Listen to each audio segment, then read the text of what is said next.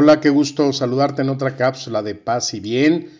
Vamos a invocar al Espíritu Santo que nos acompañe en estos minutos de reflexión, de paz, de encuentro con el Señor.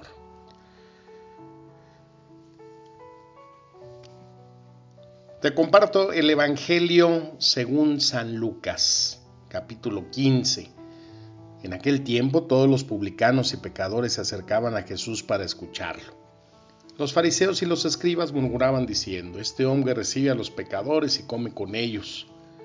Jesús les dijo entonces esta parábola. Un hombre tenía dos hijos. El menor de ellos dijo a su padre, Dame la herencia que me corresponde. El padre le repartió sus bienes. Pocos días después el hijo menor recogió todo lo que tenía y se fue a un país lejano donde malgastó sus bienes en una vida disoluta. Ya había gastado todo cuando sobrevino mucha miseria en aquel país y comenzó a sufrir privaciones.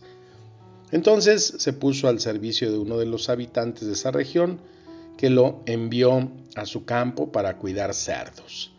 Él hubiera deseado calmar su hambre con las bellotas que comían los cerdos, pero nadie se las daba. Entonces recapacitó y dijo, ¿cuántos jornaleros en casa de mi padre tienen pan de abundancia? Y yo aquí estoy muriéndome de hambre. Ahora mismo iré a la casa de mi padre y le diré, Padre, pequé contra el cielo y contra ti, y ya no merezco ser llamado hijo tuyo, trátame como a uno de tus trabajadores. Entonces partió y volvió a la casa de su padre. Cuando todavía estaba lejos, su padre lo vio y se conmovió profundamente. Corrió a su encuentro, lo abrazó y lo besó. El joven le dijo, Padre, pequé contra el cielo y contra ti, ya no merezco ser llamado tu hijo. Pero el padre dijo a sus servidores, Pronto traigan enseguida la mejor ropa, vístanlo, pónganle el anillo en el dedo, sandalias en los pies, traigan el becerro gordo y mátenlo, comamos y festejemos porque mi hijo estaba muerto y ha vuelto a la vida. Estaba perdido y fue encontrado. Y comenzó la fiesta. El hijo mayor estaba en el campo. Al ver ya cerca de la casa oyó la música y los coros que acompañaban la danza, y llamando a uno de los sirvientes le dijo que qué significaba eso. El criado le respondió, tu hermano ha regresado y tu padre hizo matar al becerro gordo porque lo ha recobrado sano y salvo.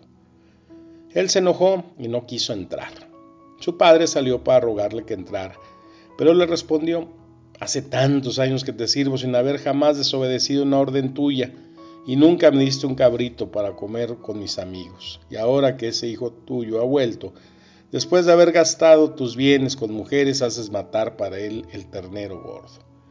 Pero el padre le dijo, Hijo mío, tú estás siempre conmigo y todo lo mío es tuyo. Es justo que haya fiesta y alegría porque tu hermano estaba muerto y ha vuelto a la vida, estaba perdido y ha sido encontrado. Palabra del Señor. Amén. una de las parábolas que nos dibujan perfectamente la misericordia de Dios y nos dibujan a nosotros perfectamente quiénes somos. Dice ahí que criticaban a Jesús porque estaba siempre rodeado de pecadores y los religiosos de su tiempo murmuraban este recibe a pecadores, come con ellos. ¿Y quiénes eran esos pecadores que estaban ahí?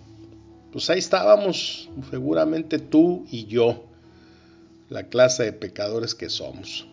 Siempre se me viene a la mente ese escenario de una de las películas de la Guerra de las Galaxias. No sé si te acuerdas, no me acuerdo cuál de ellas fue, haber sido la 2 o la 3, donde entra han Solo y, el Luke Sky a un bar y está un,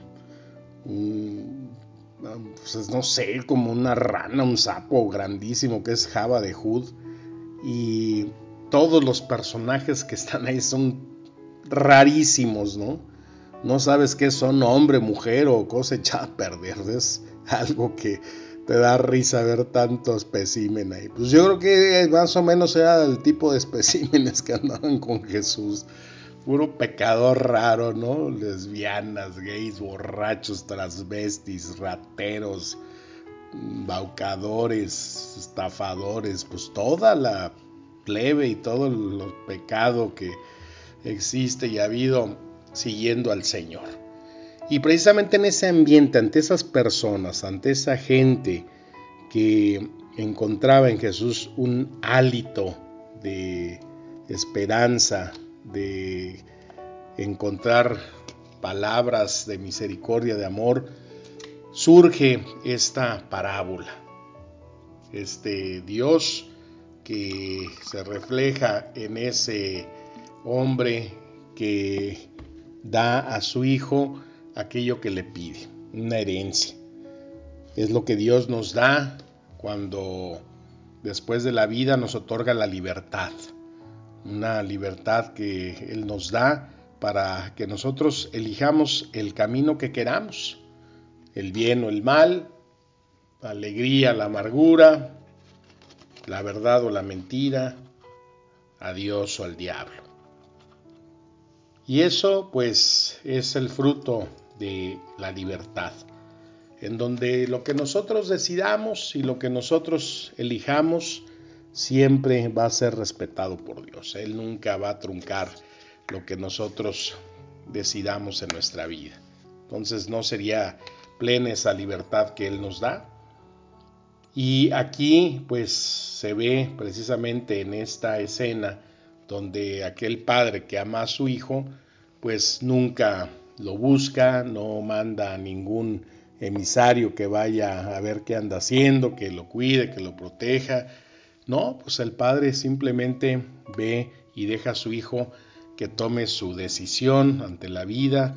Al fin de cuentas, pues el resultado de esas decisiones, sea bueno, sea malo, pues cada quien lo va a tener que enfrentar.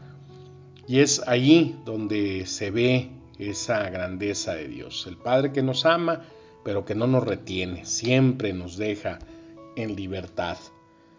Y al entregar esos bienes, pues también es la responsabilidad de todos los dones que Dios pone en nuestra vida, como a veces malgastamos nosotros los dones que Dios nos da, los desperdiciamos y eso pues es un gran pecado. ¿Cuántas cosas no has dejado de hacer? ¿Cuántas cosas has dejado de valorar en tu propia vida? envidiando lo que otros tienen, deseando ser o tener lo que otros son y tienen, y no te fijas en tus propios dones, en tus propios bienes, en tu propia herencia que Dios te da de muchas formas y maneras y que a veces se desperdicia. ¿Cuántas oportunidades no has dejado pasar? ¿Cuántas cosas has dejado de hacer por no aprovechar lo que Dios te ha dado?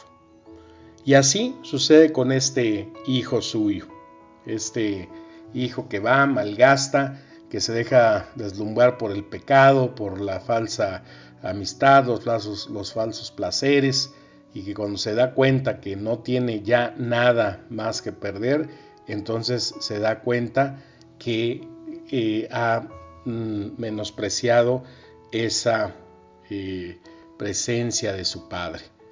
Muchos de nosotros, ¿cuántas veces no buscamos el bolsillo de Dios? ¿Cuántas veces no buscamos a Dios simplemente por nuestros intereses? Pensamos que estando o buscando a Dios no nos va a pasar nada, vamos a ser inmunes. A veces nos acercamos pidiéndole siempre por nuestras necesidades, nuestros problemas, nuestra salud, la familia. Estamos tratando siempre de ver en Dios aquel que nos provee. Pero ¿cuántos verdaderamente buscamos a Dios de corazón? ¿Cuántos verdaderamente buscamos a Dios con amor sincero? Pues esos son los santos, los que están ahí en imágenes que nos recuerdan hombres que han amado a Dios con sincera corazón. La mayoría de nosotros buscamos a Dios con ese falso interés, con ese falso eh, acercamiento, o a veces estamos con actitudes que supuestamente eh, nos acercan a lo que Dios quiere de nosotros, pero muchas veces nuestro corazón está hacia otra orientación. Y cuando nos damos cuenta de la mentira del pecado, cuando nos damos cuenta de lo vacío que es lo que este mundo ofrece, entonces cuando este hijo regresa tratando de buscar siempre justificaciones, tratando de buscar siempre excusas para poder disculpar su pecado. su falta de amor. Y eso lo ve uno y lo palpa uno en el confesionario. Cuando hay personas que ante un pecado inmediatamente buscan la justificación. Dice, si a mí qué me dices, no me justifiques, lo que hiciste confiésalo, fue tu pecado, fue tu decisión, lo hiciste porque quisiste, entonces ahora enfrenta las consecuencias. No tienes por qué andar culpando personas, circunstancias, o que muchas veces eso pueda hacer que tu conciencia se libere un poco de esa atadura del pecado. Entonces es cuando uno tiene que enfrentar verdaderamente lo que uno ha decidido y ha hecho. Y simplemente presentarse ante Dios como somos, pecadores imperfectos. A veces la pérdida de la conciencia del pecado nos lleva a hacer actitudes que verdaderamente se pueden mostrar como algo eh, increíble, algo risible, ¿no? Porque cuando va este hijo ahí tratando de justificar, cuando se encuentra con su padre, lo único que recibe es un abrazo de amor. Es lo que entendemos cuando Cristo nos dice, hay mayor alegría en el cielo por un pecador que se arrepiente que por 99 justos. Y cuando nosotros vemos esta actitud del Hijo que se arrepiente, que vuelve al Padre, pues es lo que debemos de buscar nosotros en nuestro arrepentimiento, regresar al Padre, saber que ahí está el verdadero sentido de la vida, que ahí se encuentra el verdadero y puro amor, que ahí se encuentra el verdadero significado de por qué estamos aquí. Regresar a esa casa del Padre es la alegría, es la fiesta, es el gozo. Cuando nosotros tomamos la actitud del hermano que se cierra porque pensamos que no, yo sí cumplo, yo sí voy a misa, yo cumplo con mis sacramentos, yo hago el bien, yo trato y por qué no recibo las cosas buenas o lo que pido Dios y empezamos a tener una actitud de reproche, de reclamo ante Dios, pues entonces es ahí lo que muchas veces nos hace ser ciegos ante el pecado, ¿no? Me decía un viejo en el confesionario, tengo 15 años sin confesarme, pues sigan sus pecados. No, pues es que no tengo. Digo, mira, no estoy para perder el tiempo, me tus pecados o te saco en las greñas de aquí. No, pues es que, ¿cómo no vas a tener pecado? Digo, ¿o qué? Juan es un mentiroso cuando dice que el más justo peca siete veces al día. No dices mentiras, ¿sí? No tienes pensamientos, miradas, deseos lujuriosos. Has cumplido, no has faltado a misa. Te has eh, confesado, hace cuánto que no te confiesas. ¿Cuántos son los pecados que tienes? Y le empecé a soltar una lista de pecados a los que todos ahí la sentía.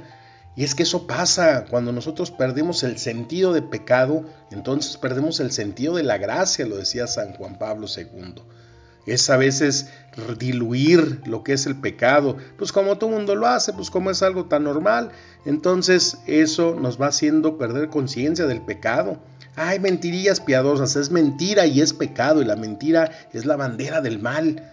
Y ante situaciones que vivimos cada día no podemos dejarnos llevar y perder ese camino, ese sentido que va en contra de lo que nuestros mandamientos nos piden para vivir en la rectitud de como ser verdaderamente hijos de Dios. Entonces, este regreso, esta alegría a esa presencia, a esa estadía del Padre, es lo que nos da un corazón humilde, un corazón contrito. Aprendamos de este Hijo, todos hemos pecado, todos estamos rotos, todos tenemos necesidad de misericordia y perdón de Dios. Tomemos esa actitud de buscar siempre el regreso a la casa del Padre y desterremos esa soberbia que pensemos que porque hacemos unas cuantas obras o porque cumplimos con unos cuantos preceptos, ya nos merecemos el título, el sello de que estamos bien parados delante de Dios y no necesitamos su misericordia. Pablo lo dice, hay de aquel que está bien parado, no se confíe porque la caída puede estar más dolorosa.